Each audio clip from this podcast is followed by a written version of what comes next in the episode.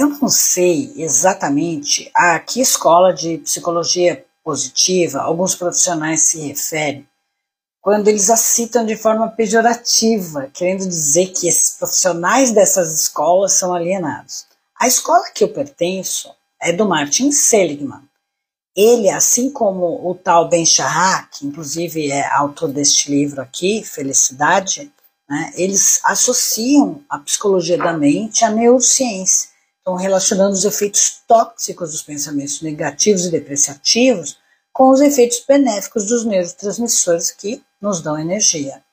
Isso não quer dizer viver alienado, e sim olhar as situações sobre outro ponto de vista, e aí a gente consegue ressignificar com foco na solução. O Martin Seligman ele desenvolveu um teste comportamental que eu aplico com os meus clientes e que destacam os pontos fortes e os pontos vulneráveis não foca nos pontos fracos. Né? Na realidade, a gente ensina a administrar esses pontos fracos ou vulneráveis, enfim.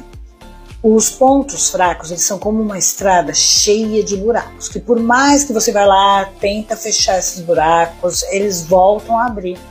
Então, quando a gente conhece onde eles estão, é a melhor forma da gente não cair dentro deles e se esfolar todo, né? E essa metodologia da psicologia positiva que eu aplico, embora ah, façam né, algumas visitas, digamos assim, ao passado, às crenças, aos traumas, ela está muito mais focada em projetar o futuro livre dessas ameaças e, claro, sobre um ponto de vista positivo e realista. Olha, eu sei uma coisa: a gente não tem como consertar o passado, mas a gente pode entender que as circunstâncias hoje são outras. A gente não é mais aquela criança, aquele jovem. Nosso cérebro, antes dos 25, não estava formado.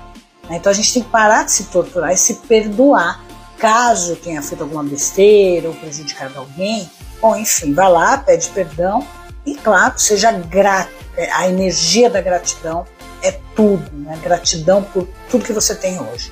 O ódio, a inveja, o recalque, a vontade de se vingar, a mágoa.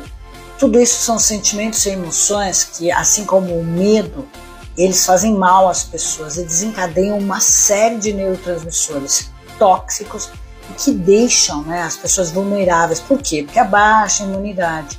E aí, claro, as doenças entram. Né? Além disso, as pessoas ficam mais egoístas, ansiosas, acabam afastando as pessoas boas e abrindo as portas para os manipuladores, aproveitadores, né? aquelas pessoas vigaristas que estão sempre atrás de gente desesperada. Infelizmente, eles têm faro né, para as suas vítimas. Né? E nesse estado que a gente está, de sentimento, emoção, pensamento, a pessoa não consegue perceber a realidade, as intuições desaparecem e você acaba acreditando em qualquer mentira. É isso que a psicologia positiva, a linha que eu sigo, faz, né? Eu sou certificada por essa linha porque a gente usa o bom senso, né? a gente está sempre atento aos fatos e à ciência do cérebro, analisando os comportamentos, corrigindo os rumos, para que a vida das pessoas flua da melhor maneira possível. Né? Ninguém merece ficar desperdiçando tempo numa trajetória de tentativa e erro, né? demora muito. Então, agenda uma consulta e a gente vai discutir o melhor plano para a sua carreira.